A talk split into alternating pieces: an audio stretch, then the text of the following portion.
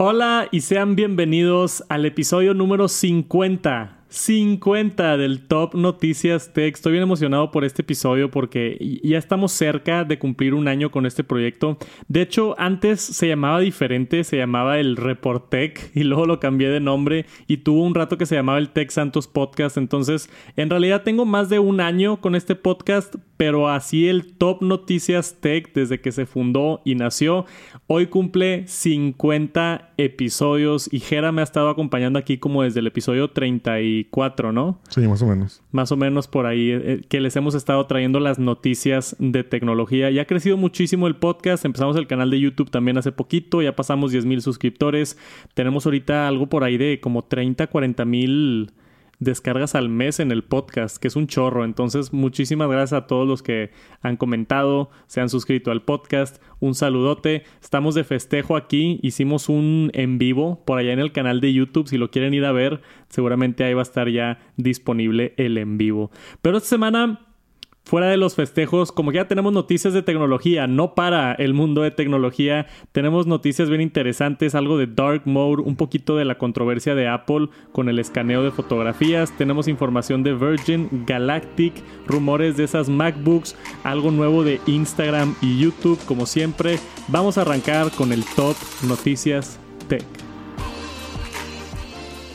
Y primero que nada quería hablar de Dark Mode. Santos, ¿por qué Dark Mode es noticia? Salió este reporte que tuvo bastante controversia a la hora de que salió. Tengo aquí un artículo que habla sobre el reporte de Android Authority aquí en la página web y dice que Dark Mode no ahorra tanta batería como lo que pensabas. Entonces al momento que yo vi esto fue como que, ok, me interesó, leí todo el artículo y estuve investigando. Yo, yo pensé, al igual que muchas otras personas, que Dark Mode sí es mejor para leerlo de noche, no te estorba tanto la luz en la cara pero al mismo tiempo, pues te debería estar ahorrando batería, ¿no? ¿Tú pensabas lo mismo, Jera? Sí, de hecho yo pensaba lo mismo. Yo, yo, yo quería poner en mi teléfono, lo tengo automático de que en la noche se cambie, pero dije, oye, pues igual y si... Yo también tuve la lógica, dije, oye, pues a lo mejor si, si es menos luz, menos, o sea... Dark mode todo el día y, me ahorro... me ahorro, pero Me ahorro pues algo de batería. Según aquí el estudio, que está larguísimo y se hicieron no sé qué tantas pruebas con no sé qué tantos dispositivos diferentes, pero eh, se hicieron con diferentes aplicaciones, lo hizo Purdue University, o sea, es un estudio de una universidad, no les estamos aquí inventando nada. Este, se hizo en diferentes aplicaciones como Calculator, Google Calendar, Google Maps, Google News, Google Phone y YouTube. Y lo que encontraron fue en este estudio que si tú utilizas típicamente la iluminación de tu pantalla entre bajos y medios casi no hace diferencia si estás en modo oscuro o si estás en modo claro. Básicamente es mucho más importante el nivel de iluminación que tienes que el dark mode. Entonces dice aquí que si tú utilizas el dark mode entre poca iluminación y, mediana iluminación, pudieras ver ganancias de 3%, de 3 a 9% según el reporte de ahorro de batería. Ahora, 3, 4, 5% de batería por cambiarte a Dark Mode, pues no es lo que te esperabas, ¿no? Sí, no, o sea, es poquito. Sí, o sea, como tú dices, si lo usas tú, digamos, tu, tu barrita del brillo, dice ahí del, del 40% hacia abajo, o sea, es como que pues realmente no, no, le ganas mucho. No, ajá, no le ganas mucho, no hace diferencia. O sea, te estás ahorrando no te estás ahorrando lo que piensas. Lo que te está ahorrando es básicamente que estás bajando la pantalla de, de, iluminación, ¿no? Y ese 3, 4, 5%, eh, o sea, es la misma diferencia. Si ves un video de YouTube o si ves una foto, pues ahí te echaste 4% de batería, ¿no? O sea, no es una diferencia considerable. Entonces, si ustedes por allá que escuchan el TNT y quieren los mejores tips de tecnología, si utilizan la iluminación de su pantalla en su iPhone de 40, 50% para abajo, en realidad el ahorro de batería no es significante como para que se preocupen. Sí, lo pueden utilizar en la noche, como dije, para que no te moleste tanto la luz y todo, pero no te vas a ahorrar batería. La única instancia donde sí te ahorras batería es si lo tienes a iluminación máxima todo el tiempo. Y sí existe este tipo de personas. Sí, claro. ¿Tú conoces gente así? Sí, sí, me ha tocado así. Digo, sobre todo también Una que te guste ver la pantalla al 100% el brillo. Digo, si vas a ver un video o algo, pues sí, sí te recomiendo que lo veas. Una foto para que sepas cómo está el color, si está oscuro o no. Pero también hay gente que supongo que los que nos escuchan y nos ven, este, pues también que estás en la calle siempre, estás trabajando o algo, entonces pues si todo el día estás en la calle, pues normalmente el, teléfono está al 100%. Sí. Si lo pones en dark mode, ahí sí te puedo ahorrar batería. Yo soy de las personas que sí me gusta tener la pantalla completamente iluminada. O sea, yo, yo me desespero si está a la mitad, lo puedo notar y como que no veo bien y me gusta este, subirle al brillo al máximo. Viviana, mi novia y futura esposa, siempre me desespera porque me dice, oye, chécate este meme y me enseña su teléfono y tiene la iluminación a 5%. Todo oscuro. ¿Cómo es posible que estás viendo el teléfono a 5% de iluminación? O sea, le digo, súbele a la mitad de jodido, ¿no? de que, para poder ver algo. Y a mí me gusta siempre tenerlo muy iluminado. En estos casos, según el reporte de este, este estudio de la universidad, ahí sí hace diferencia. Si tú te vas de una pantalla en modo claro, 100% iluminada, a una pantalla en modo oscuro, este 100% iluminado, que ahí sí pudieras ver de 39 a 47% este ahorro en batería, que eso ya es significante, un tercio de tu batería ahorrada por cambiar a dark mode, ahí dices, ok, sí vale la pena, ¿no? Entonces, el tip, lo que concluye esto este estudio básicamente es si utilizas dark mode al brillo completo y tu teléfono típicamente al brillo completo, sí vale la pena y sí te ahorras muchísima batería si cambias a dark mode. Si eres el tipo de persona que tiene la iluminación baja, no hace tanta diferencia. Entonces, ahí les dejamos la enseñanza en el Top Noticias Tech con este estudio de Purdue University. Tenemos por acá en el, en el reporte diferentes eh, teléfonos que probaron el Pixel 2, el Moto C3. Claro que todo esto se hizo con muchos dispositivos y se hizo un promedio de diferentes dispositivos. Entonces, tengo que decir resultados varían, ¿no? Como dicen las empresas en los disclaimers, tus, tus resultados pueden variar. Claro, sí, sí. Este es un estudio este, hecho con, con promedios y así, pero es un dato bien interesante y espero les sirva. Y esta siguiente nota tiene que ver con Apple y la privacidad, que la última semana hubo muchas noticias de esto y no vamos a hablar específicamente de los problemas de contenido de niños, no quiero decir la palabra, este, del, ¿cómo se dice? El, sin pues decirlo, el abuso infantil, ¿no? Eso sí puedo decir. Pues, Espero, pues ya lo dije. bueno, es, ese es un problema muy, muy, muy grave y muy intenso, el cual he estudiado bastante y voy a tener un video completo en Tech Santos, que seguramente igual y ya está el video para cuando están escuchando esto en Tech Santos. Si no, va a salir muy pronto. Pero esta nota es algo diferente que también salió esta semana y también preocupó a muchísima gente por parte de Apple. Entonces, Apple es de esas empresas que se le reconoce como ser la más privada, ser la más responsable con la información de, sus clientes y, los datos. Pero esta semana le dieron por todos lados. Sí, estuvo fuerte. Hasta apareció un ataque coordinado, me atrevería a decir. O sea, salieron como seis reportes diferentes. Este que tenemos aquí enfrente es de Teleperformance específicamente. Teleperformance, por si no saben, es una empresa de, call centers que de hecho tienen aquí en México plantas muy grandes de, Teleperformance. Hay una en Monterrey que yo estuve a punto de trabajar en una en, universidad porque pagan muy bien si eres bilingüe. Pero ese no es el punto. Este, el punto es que de las, ¿qué dice por acá? 300... No, ya perdí 380 mil.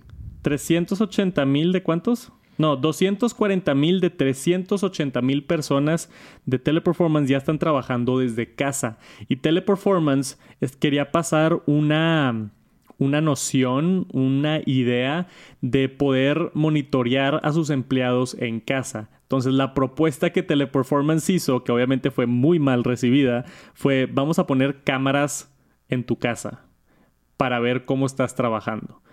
Obviamente eso suena inmediatamente a claro que no, porque te dejaría poner una cámara en mi casa? No, aunque sea solamente en tu oficina, en tu área de trabajo, lo que tú quieras. Evidentemente es algo con lo que la gente estaba muy molesta. Y le, salpicó este problema a Apple, porque Apple es, ¿cómo se dice? Cliente de Teleperformance. O sea, Apple tiene call centers, call centers en teleperformance y salió alguien diciendo que eh, ahora Apple te forza a que te pongan cámaras en tu casa. O sea, primero que nada, ni siquiera son empleados de Apple, son empleados de un proveedor de Apple, por eso sabes cómo a la gente le gusta echarle hate a la manzana. Son empleados de un proveedor de Apple. Que, como quiera está horrible la, idea y la noción, pero eh, es, lo que es. E, eventualmente salió un acá un chavo de teleperformance diciendo de que hemos, hemos, ¿cómo se dice? Consolidado la idea y hemos escuchado sus críticas y tienen razón y ya empezaron con el, el, PR de, de... Lo pensamos bien. Le, llaman el damage control, ¿no? de, güey, fue una mala idea anunciar eso y ahora están como que un pasito para atrás. Sí, sí. Y al mismo tiempo salió una, una, una persona, un spokesperson de Apple, dice aquí, que, que se los puedo leer, dice que Apple específicamente prohíbe prohibits the use of video or photographic monitoring by our suppliers and have confirmed Teleperformance does not use video monitoring for any of their teams working with Apple.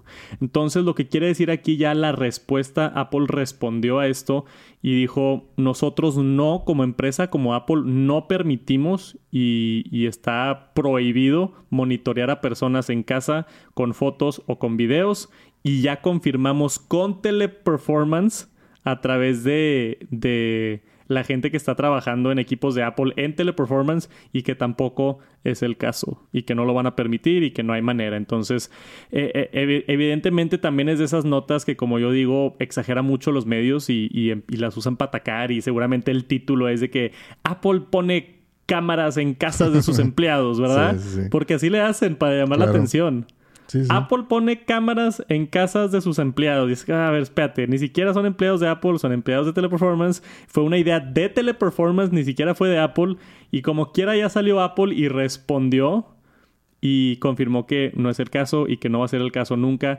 Pero este, está interesante la nota como quiera aquí en el, en el TNT. ¿Qué opinas tú? ¿Ni el chiste te gustaría que te pongan una cámara en tu casa? No, definitivamente, pues que está demasiado invasivo.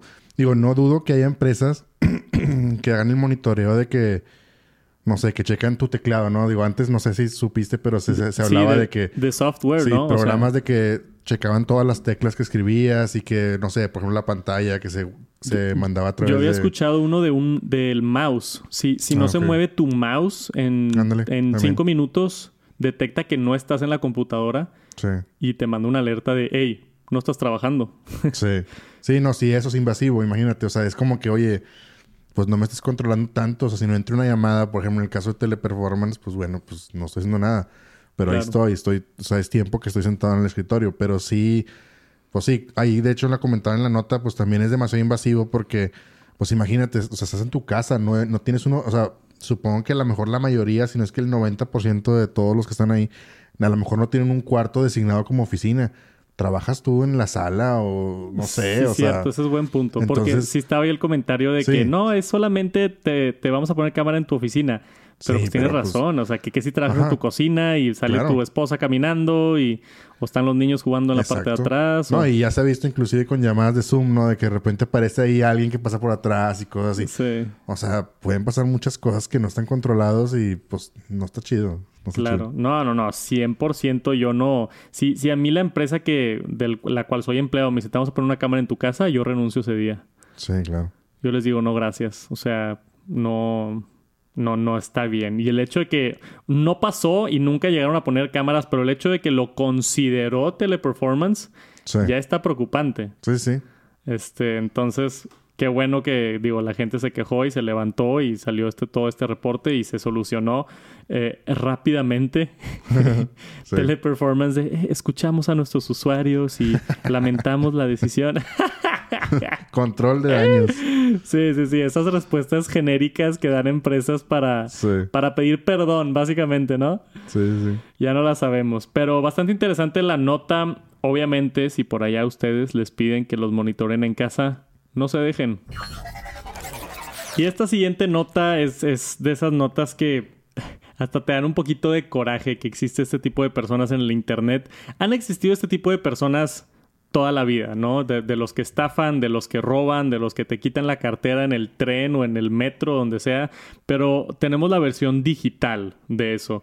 Y en el, el caso salió este reporte importante de Instagram, donde dice por acá, Instagram scammers acaban de descubrir o ya tienen tiempo, los acaban de cachar más bien, no que Sí. acaban de descubrir, los acaban de cachar que están vendiendo el servicio para patear a gente de la plataforma, para banearlos, para bloquearlos, para hacer, no sé, si quieres, hey, ¿sabes qué? Págame 100 dólares y puedo bloquear esta cuenta.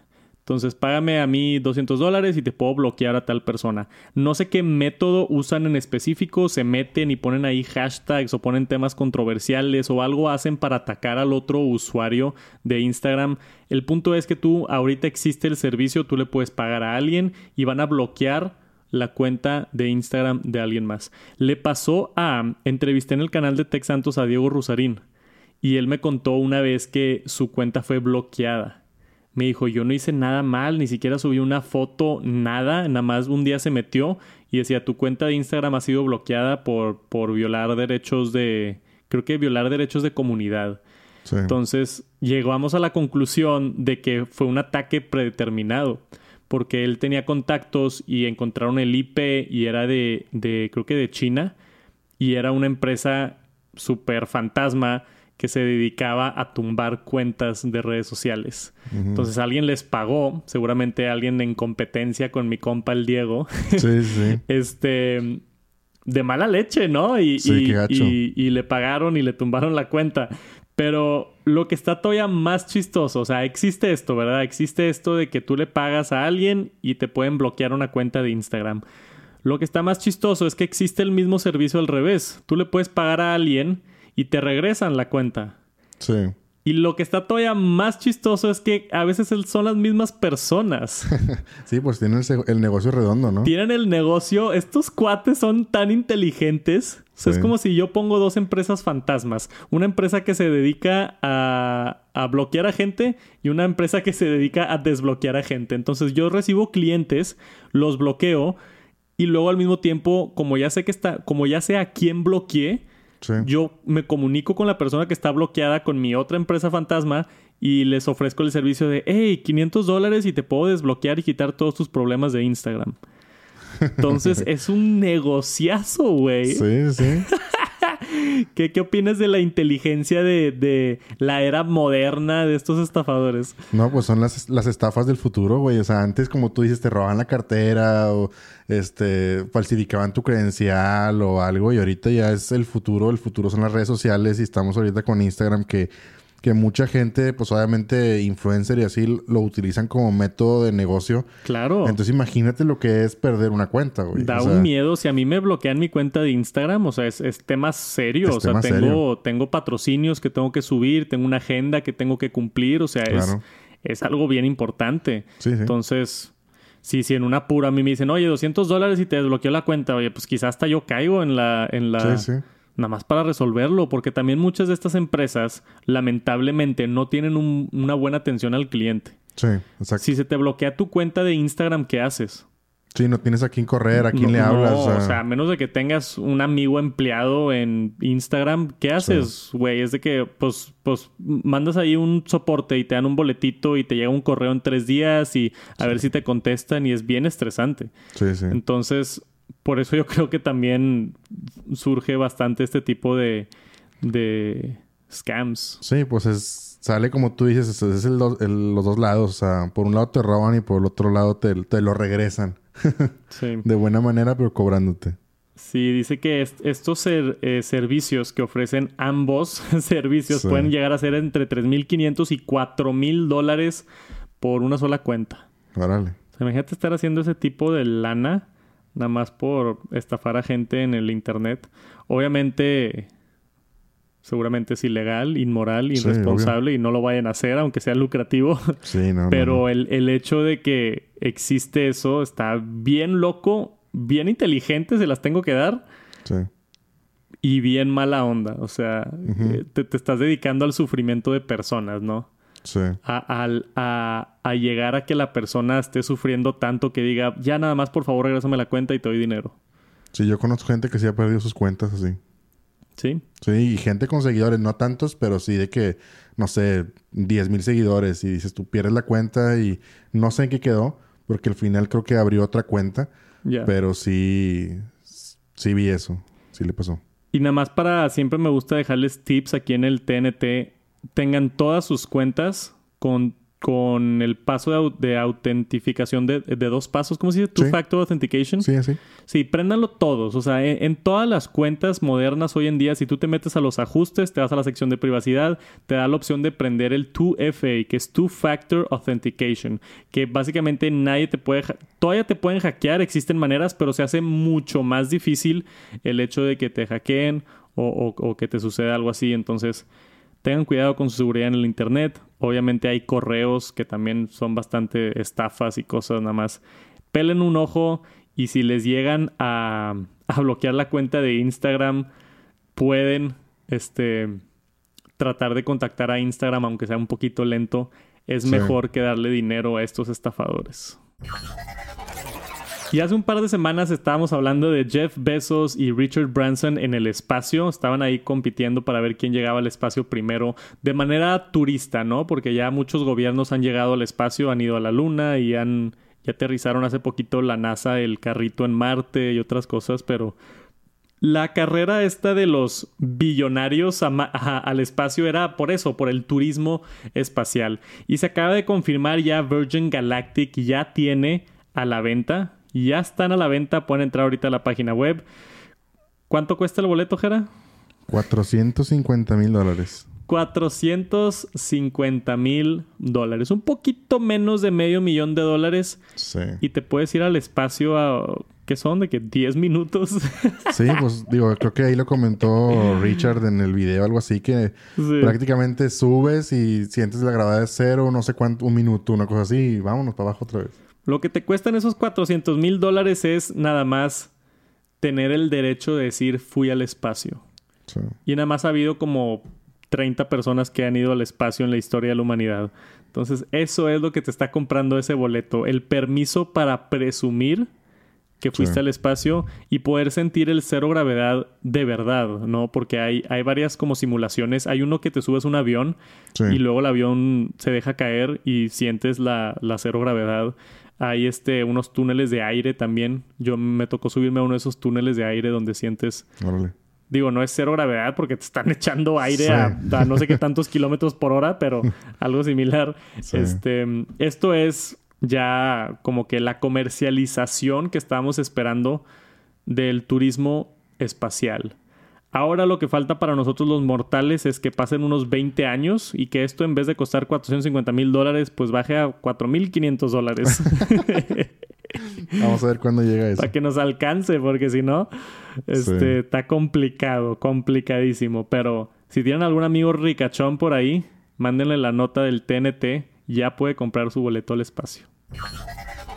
Y tenemos por acá una actualización de las MacBooks que tanto hemos estado esperando y seguramente ya están hartos de escucharme hablar de este tema, pero es que, güey, me emociono cada vez que sale una de estas notas. El día de ayer confirmó DigiTimes a través de sus fuentes en la cadena de suministros por allá en China que ya entró en producción masiva las MacBook Pros de 14 pulgadas y 16 pulgadas. ¿Qué tan emocionados estamos, Jera? No, pues ya, como tú dices, ya se cansaron de escucharnos hablar de lo mismo. Era una nota que era como que chin, la pongo o no la pongo, pero digo, bueno, ya, ya, este, es como que ver la luz al final del túnel, ¿no? De que Sí. ya vienen, ahora sí ya. Después de tanto tiempo que Sí. hemos tenido rumores y que va a tener el mini LED y el cambio y de diseño y Sí. va a tener por acá, le van a quitar el touch bar y va a tener HDMI, o sea, todos los rumores que hemos estado viviendo los últimos seis meses llegaron a la conclusión, básicamente este es el último rumor de ya entró en producción, ¿no? Sí, Yo creo que ya nada más el último rumor que nos faltaría sería la fecha de lanzamiento, si es que se llega a filtrar, que típicamente no sucede con productos de Apple, pero pudiera pasar. Yo siempre estoy al pendiente, como ustedes saben, de todas las noticias de tecnología y por supuesto que les aviso si llega a concretarse, pero son buenas noticias. El hecho de que ya haya entrado la producción masiva ahorita aquí empezando agosto quiere decir que, que pudiéramos estar viendo en un par de mesecitos ya la, el lanzamiento de esto. Yo no creo que vengan en el evento de septiembre de Apple. Yo creo que esto va a venir después. Yo creo que esto, estas laptops van a venir en octubre, noviembre, por allá. Pero dice por acá que están pensando en hacer 800 mil al mes para poder este, dar abasto a la, a la producción. Obviamente esos números para mí no tienen mucho sentido porque no sé qué tantas MacBooks venda Apple, pero casi un millón de MacBooks al mes suena como bastantes MacBooks.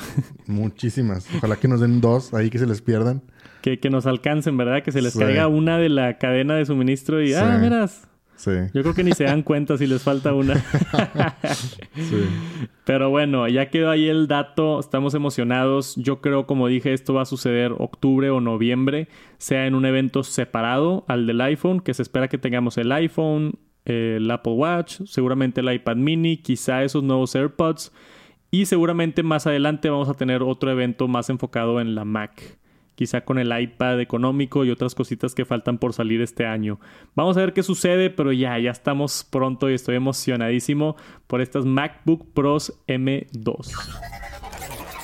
Y hablando de privacidad y empresas de tecnología, Zoom, la empresa que se hizo famosa en la pandemia por ofrecer conferencias de manera virtual, ¿cuánto es? 85 millones de dólares va a tener que pagar a sus usuarios por tener básicamente, ¿cómo se dice? Mercadotecnia errónea, lo pudieras decir de esta manera. Ellos decían que sus llamadas eran end-to-end encrypted, o sea que de, de la señal que sale de tu computadora hasta el momento que la señal llega a la computadora de, la persona con la que estás teniendo la videoconferencia era completamente encriptado, de tal manera que no sabían quién estaba teniendo la llamada, de qué estaban hablando, qué se estaba viendo, o sea, así es como funciona ahora la privacidad, ¿no? WhatsApp, por ejemplo, tiene este encriptado, cuando tú mandas un mensaje se manda un código encriptado, cuando le llega a la otra persona se desencripta y puede verlo, para que nadie a la mitad del camino de que se vaya al espacio, al internet y de regreso, pueda, pueda interferir el mensaje y, pueda robarse información. Entonces, Zoom decía, ellos decían que eran encriptado de, de, de punta a punta y se descubrió que no, según Ars Técnica, la empresa que está acusando a Zoom sobre esto ha encontrado evidencia para decir que no están encriptadas y no han estado encriptadas las llamadas desde marzo 30, 2016 hasta julio 30, 2021. Y no nada más no estaban encriptadas, tienen evidencia para demostrar que le han estado vendiendo información a Facebook y Google sin el consentimiento de sus usuarios. Tómala. Esa es la respuesta, tómala. Qué bárbaros. Cómo de un momento a otro te empieza a caer mal una empresa, ¿no? Sí, pero es impresionante porque pues fue el boom. O sea, en la pandemia fue el boom, todo el mundo por Zoom. Sí. Y se robaron toda su información. Sí. Y la vendieron. Sí. Ahí está de dónde, por qué te sale tanta publicidad ahora en el iPhone y en donde sea, pues ahí está. Ahí está también porque subió tanto de valor la empresa, porque estaba vendiendo información Exacto ilegalmente, este, ilegalmente adquirida, ¿no? Porque hay muchas empresas que venden información. Tú cuando eh, te abres una cuenta de Facebook, sale términos y condiciones y te da hueva leerlo y le picas que sí. Y dentro de esos términos y condiciones dice, hey, tenemos derecho a usar tu información. Sí, sí. Entonces ahí no está mal, están haciendo todo en su derecho legal, tú firmaste que quieres usar la aplicación y, y eh, estás consciente de que leíste los términos y condiciones. El problema aquí con Zoom es que decían que, que no estaban compartiendo información, decían que era seguro y, y no, y están vendiendo información y haciendo dinero. En Estados Unidos, el District Court, que dice Northern District of California, está haciendo un... ¿Qué es settlement? Es como un... Llegamos a un acuerdo, ¿no? Sí, un acuerdo y están llegando a un acuerdo de pagarle Zoom a sus usuarios entre 15 y 25 dólares a cada uno para este como contrarrestar o aceptar que estuvieron mal y eso da la totalidad de 85 millones de dólares. Entonces Zoom básicamente está diciendo, raza, perdón, este se nos fue. Eh, sí, agarramos tu información y se la vendimos a Facebook y a Google pero te damos 15 dólares y estamos a mano. ¿Y estás de acuerdo que no es nada? O sea, imagínate si te dijeran, si, te hubieran preguntado, Zoom, así en tu página, oye, ¿estás de acuerdo en que dar tu información te va a pagar 15 dólares por dar tu información. Obviamente todos le vamos a poner que no. Sí, yo no creo que nadie le hubiera puesto que sí. Entonces, o sea, esa Por es la 15 compensación. dólares. Por 15 dólares te van a compensar con 15 dólares. Entonces está medio ridículo esto Sí. y, y hasta, o sea, eh, entiendo, entiendo que tienen millones de usuarios y darle 15 dólares a cada quien, pues son Sí. 15 millones de dólares, o sea, 85. pues, pues sí, porque súmale no sé cuántos usuarios son, Sí, son más de un millón, pero... O sea, a la escala a lo que ellos están, 15 dólares sí es mucho. Sí. Pero tú como persona individual, de, hey, me robaste mi información, se la vendiste a otra empresa sin mi consentimiento y me quieres dar 15 dólares y decirme que todo está bien, Sí, no. está bien bañado. Sí, lo peor ahí, que lo que comenta ahí, de que dice que también, o sea, eso es para los que pagaban el premium o el pro de Zoom y también hasta los gratis. Sí, O sea, porque tú también al usarlo gratis, pues también estaba, o sea, estaban tomando tu información. claro, O sea, y obviamente para registrarte pones tu correo de Gmail claro. y ya te linkearon Gmail, Facebook, todo donde tengas el correo, o sea, Sí. Lo peor de todo es que estoy casi seguro, no, no, no tengo la confirmación aquí, pero eh, toda esta lana que están pagando es solamente para personas de Estados Unidos. sí, lo más seguro. O sea, no es tú en México con tu cuenta de Sí, Zoom. no. No, les vale madre, porque los que los está demandando es este California, el, el gobierno de California, son los que los están demandando. Entonces, necesitamos que alguien en México los demande para que nos paguen a nosotros también, Sí. porque esto es Estados Unidos, ¿no? Y allá, pues, no sé si se facilitan más las demandas o si algún abogado aquí en México quiera atentar algo así, pero eso es lo más, lo más frustrante de todo. Que aún así esos 15 dólares, que se me hacen un insulto, solamente es para la raza de Estados Unidos. Nosotros Sí. acá en México, Latinoamérica, fue que, sorry, güey, te robamos toda la información y, y ya. Sí, no, inclusive si no, es por- si no es porque nosotros estamos compartiendo la nota aquí y si, digo, nadie la lee, pues nadie supo hasta ahorita. Sí, ex- exactamente. O sea, nada más porque están escuchando el Top Noticias Tech se están enterando de esto. Sí, Pero este, este tipo de notas, no, hombre, no, nadie las pela. Sí. Pasan ahí abajo del agua. Eh, tal empresa se robó tu información. Ah, no pasa nada. sí, X. una más. Una más. Sí, Una más que se anda robando información. No pasa nada. Sí, es, es, es bien correcto eso que comentas, Jera. Y, y digo, por eso mismo también tratamos de traer todas las noticias de tecnología aquí al TNT para que estén informados, para que se enojen con nosotros con este tipo de casos. Pero no, hasta eso es importante saber, ¿no? O sea, el Sí, día de sí. mañana, si, si me dices, oye, tenemos la junta por Zoom o por FaceTime, pues igual y por FaceTime, sí, exacto. para que me estén robando mi dinero, pues, Sí, no. no, Ese ¿verdad? es otro método. Para que me estén robando mis datos, perdón, este, no sé. me, me, hasta me pone un poquito de mal humor, pero ahí tienen ya la nota. Zoom va a pagar 85 millones a usuarios en Estados Unidos por básicamente violar nuestros derechos de privacidad y de seguridad. Y después vamos a hablar de YouTube. A mí me encanta siempre que agregan funciones a YouTube, principalmente porque soy youtuber, lo he dicho antes, y porque soy bastante intenso usuario de YouTube. Yo veo videos de YouTube casi todo el día. Cuando no los estoy haciendo, los estoy consumiendo, básicamente. YouTube, esto es algo bien pequeño, pero lo quería meter aquí en el Top Noticias Tech porque se me hizo interesante. Siguen como que actualizando la manera en la que interactúas con la plataforma.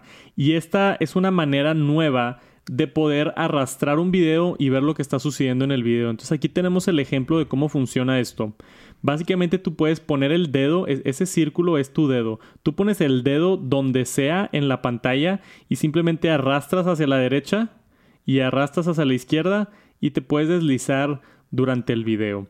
Y ahora que los videos a veces tienen capítulos y ciertas cosas que debería ser más en Tech Santos. Unos les pongo y otros no. Pero tú deslizas el dedo y puedes escoger pues, las partes que quieras ver o si una sección se te hace aburrida o si, no sé, no quieres ver el unboxing, nada más quieres ver la opinión y te adelantas el unboxing o, o por X o Y razón. Yo sé, yo sé que, digo, para mí como youtuber es mejor que vean todo mi video ayuda más al algoritmo y todo, pero entiendo que igual hay ciertas secciones que quieres ver o te quieres saltar el intro o te quieres saltar el final. Y esto lo hace mucho más fácil, porque no sé tú, Jera, pero yo batallaba, eh, especialmente en el iPhone, ¿no? De, güey, pícale una vez para que salga la interfase. Y luego, pícale bien a la bolita, porque le Sí. tenías que picar a la bolita roja y arrástrala y suéltala. O sea, son tres clics que ahora se hacen con solamente un clic.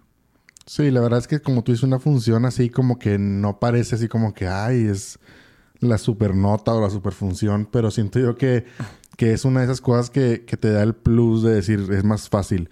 Este, digo, es también como, como, digo, agregan una cosa y quitan otra. Por ejemplo, a mí, digo, no viene aquí una nota, nomás que me acordé ahorita, que pusieron la función, esa, el menú ahora que para que le pongas de que HD, 4K y así que ahora tienes que meterte, o sea, tienes que hacer un paso más para ponerlo. Sí, eso estuvo horrible. Sí, digo, hay notas sobre eso. No la metimos ahorita en el TNT, pero es una de las cosas que, pues dices tú, metieron el upgrade de esto del dedo y ahora y quitaron lo otro. O sea, da una flojera cambiarle ahí de 4K HD y todo eso. Sí, supuestamente lo hicieron más fácil para usuarios, donde ahora tú le picas de que eh, máximo rendimiento o ahorro de datos. Sí. Entonces, de que escoges uno del otro. Pero yo y seguramente la mayoría de la gente que nos está escuchando, yo quiero saber si está en 720p o si está en 1080 o si está en 4K. O si está en 240 o 480. Este. Y no me interesa ahorrar datos o no me interesa. O sea, si quiero ahorrar datos, pues lo bajo yo a 480. Sí, exacto. No, a mí no me gusta que me lo pongan fácil de, eh, en ese estado. Pero este sí me gustó bastante.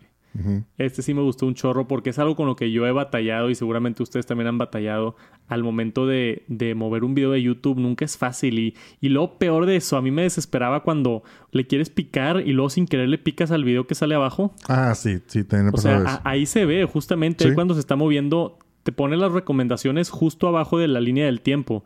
Entonces hay veces que yo le picaba otro video y en vez de adelantarme me iba a otro video y tenía que regresar y me vuelve a salir el anuncio de YouTube y ahí estás batallando, ¿verdad? Entonces a mí se me hizo excelente esta función. Bien por YouTube por agregarla. Ahorita actualmente está en el beta 16.31.34.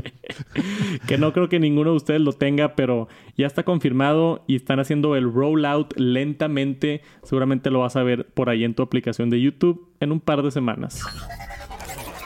Tenemos una filtración increíble que seguramente no les va a importar tanto, pero yo estoy bien emocionado. Se acaba de filtrar Thunderbolt 5 por parte de Intel. Thunderbolt es una conexión que a mí siempre me ha gustado. Yo siempre he sido usuario de, Thunderbolt. Gera aquí actualmente está utilizando el CalDigit TS3 Plus, creo que se llama, que es de Thunderbolt 3. Tiene muchísimo más ancho de banda que USB tipo C, es mucho más rápido. Es, es el, el, dios de los conectores, Thunderbolt. Siempre ha sido los últimos años y ahora tenemos la nueva versión de Thunderbolt 5 que ahora ofrece hasta 80 gigabits por segundo. Entonces, una capacidad increíble de poder transmitir información. Teníamos Thunderbolt 4 que tenía, si no me equivoco, 40. Entonces ahora tenemos el doble de conectividad o vamos a tener el doble de, ancho de banda y, en Thunderbolt 5, lo que va a poder permitir muchísimas cosas. Sí, digo, obviamente van a salir, espero que salgan productos diseñados para eso. Digo, de entrada los discos duros. Digo, obviamente lo malo de, de esa tecnología es que compras un disco duro de estado sólido que ahora van a venir los que son, ¿cómo se llama? NM, NVM, ¿cómo se llama? que es un chip así alargado. Sí. No recuerdo el cómo se llama. Pero bueno, esos son más rápidos, que tienen velocidades de que 2000 megabytes por segundo. El, M.2 sí, esos. Ándale, esos. Entonces dices tú, para ese tipo de discos duros ocupas una velocidad, pues como este tipo de puertos nuevos. Lo malo de eso es que, pues cuando quieres comprar algo así a corto plazo, pues es carísimo. Sí, sí, sí. Es, es, o sea, es, lo que sucede con estas cosas. Como dices, vas a comprar un disco duro USB-C y te cuesta 100 dólares. Vas a comprar un disco duro Thunderbolt y te cuesta 400 dólares. Sí, sí, sí. Y mucha gente, o sea, el 90% de las personas dicen, pues me compro el de USB, ¿para qué quiero el de Thunderbolt? Sí es más rápido, sí tiene más eficiencia. Y para gente como tú y yo que trabajamos con archivos grandes de video, es algo que ayuda muchísimo.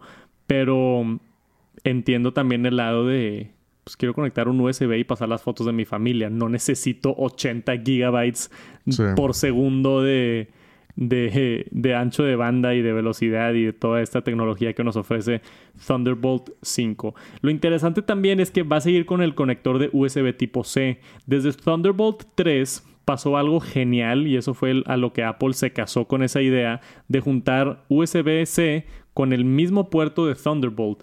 Entonces todas las MacBooks desde el 2015 en adelante han tenido USB-C y ahora recientemente los nuevos iPads también han tenido USB-C y Thunderbolt en el mismo puerto. Entonces, si tú conectas un USB-C, funciona a velocidad de USB-C, pero si conectas un cable de Thunderbolt, funciona como Thunderbolt. Entonces, lo hace mucho más fácil para nosotros los consumidores, uno, no tener tantos puertos y tantos conectores diferentes, y dos, para no confundirte de que, güey, si lo puedes enchufar, va a jalar. Nada más depende qué tan rápido o lento sea el producto que le estás enchufando. Sí, fíjate que tengo un sentimiento encontrado que eso que acabas de decir. Qué bueno que lo mencionas, pero no sé si me gusta tanto que sea el mismo puerto. No, porque O sea, porque compras un cable y no sabes, o sea, por ejemplo, aquí tenemos cables USB-C, pero no sabes cuál es USB-C, cuál es Thunderbolt. Sí. O sea, no lo puedes identificar por el cable. O sea, que diga ahí, digo, algunos sí lo dicen, pero hay otros que no. Entonces, si tienes cables regados ahí en tu casa, no sabes y luego conectas, tienes un disco duro bien chido y quieres pasar un archivo y conectaste el USB 3 en tu lugar de Thunderbolt, no te diste cuenta, pasaste un archivo de 2 teras y dice ahí cuatro días en pasarse. sí. O sea, cosas así que dices chin y, y ahí andas buscando el, cable. Sí, por ese lado Es sí es, único. des- sí es desesperante. O sea, ha- han intentado hacer... Es, es que o cambias la, con- la conveniencia de que sea el mismo conector, pero te metes en problemas de confundir cables, como tú dices. Porque la, la, lo han intentado de solucionar, ¿no? USB 3.0 tenía lo de adentro azul, ¿te acuerdas? Sí. Entonces, cuando tú ves el conector azul en la parte de adentro, se hizo ese estándar para poder identificar USB 2.0 a USB 3.0. Entonces, tú sabes al momento que ves el color azul que es el cable que tiene más velocidad. Exacto. Ahorita no existe algo similar para identificar Thunderbolt o USB-C. Entonces, pudiera ser una solución hacer algo así, ¿no? De que, que tenga Sí. un color diferente o, o que tenga algo más para evitar la confusión en cables. Pero pues ahí es donde, donde pensamos diferente. Yo creo que prefiero confundirme menos con los puertos y más con los cables que estarme confundiendo con los puertos. Sí, sí. Y también, Pues, pues, me gasta más espacio, ¿no? Tener un puerto de Thunderbolt y un puerto de USB-C. Ahora, ahora, pues la computadora, digo, son cosas de diseño, pero tiene, se ven diferentes los puertos o, Sí. o se ven diferentes y hay mucha gente que igual y no los utiliza. Entonces, Apple está gastando recursos en poner un puerto de Thunderbolt que muy poquita gente va a usar. sí. Entonces está mejor que pongan recursos en, en USB-C. Pero también, como tú dices, está ese lado de los cables que sí es frustrante y sí está este complicado. Sí, eso, y aparte también, digo, fuera de eso, también el cable, si tú compras un cable USB-C, te cuesta, no sé, 200 pesos. Un, ca- un cable Thunderbolt te cuesta de que 1500. Sí. O sea, y pues hay gente que dice, ah, ocupa un cable y pues se van, o sea, ocupan un USB-C y compran un Thunderbolt. Nada más porque es el caro. Ajá, y, y sí, pues ya gastaste dinero que era para un cargador de un celular. Sí, sí, Digo, sí, sí. Como tú dices, es- digo, yo tengo sentimientos encontrados con eso, pero pues digo, las dos razones que, como dices, pues son válidas, ¿no? Sí, es- es cambiar unas cosas por otras. Yo también está interesante, al menos yo que soy usuario de Mac. Obviamente di el ejemplo que hay puertos de USB-C en Mac y, y iPad, pero existen puertos de USB-C en todos lados, ¿no? Sí, Los sí. vemos ahora en carros, ahorita que he estado viendo carros, en, en computadoras de Windows, en el PlayStation 5 tiene USB-C. Todo ya está cambiando a USB tipo C. Las cámaras con las que grabamos tienen USB-C. Entonces, este, no es nada más cosas de Apple, pero yo como usuario de, de Apple se me hace interesante que ya no lo pone en su marketing Apple, lo de Thunderbolt, porque Thunderbolt es propiedad de Intel y Apple, como sabemos famosamente, se despegó de su relación con Intel. Entonces, no sé cómo lo va a marketear Apple o no sé si van a utilizar otro estándar diferente. Eso también me interesa mucho ver a ver qué va a pasar, porque ningún producto tiene Thunderbolt 4 de Apple. Sí, sí, es cierto. ¿Te has dado cuenta? Todos tienen Thunderbolt 3. Y ya lleva este Thunderbolt 4 existiendo un ratito. Y todos siguen con Thunderbolt 3 porque Apple, creo yo que no quieren mencionar el nombre Thunderbolt. Pero va a ver qué pasa ahorita con las nuevas MacBooks. Va a estar interesante. Sí. Por ahorita, eso es todo. Ahí está la última nota con Thunderbolt 5 que va a venir pronto para habilitarnos más ancho de banda y más velocidad. Y eso es todo por este episodio TNT número 50. Muchísimas gracias por acompañarnos. Sigan apoyando este podcast, por favor. Se hizo el podcast número uno de tecnología en México. Y creo que por ahí el número 46 o 47 a nivel todo México. Entonces, gracias. Cualquier comentario, like, suscríbanse al canal de YouTube, síganos en Instagram, Twitter. Todo nos ayuda muchísimo a crecer. Y estamos bien, bien, bien emocionados de cómo está creciendo el proyecto ahorita que llegamos al episodio número 50.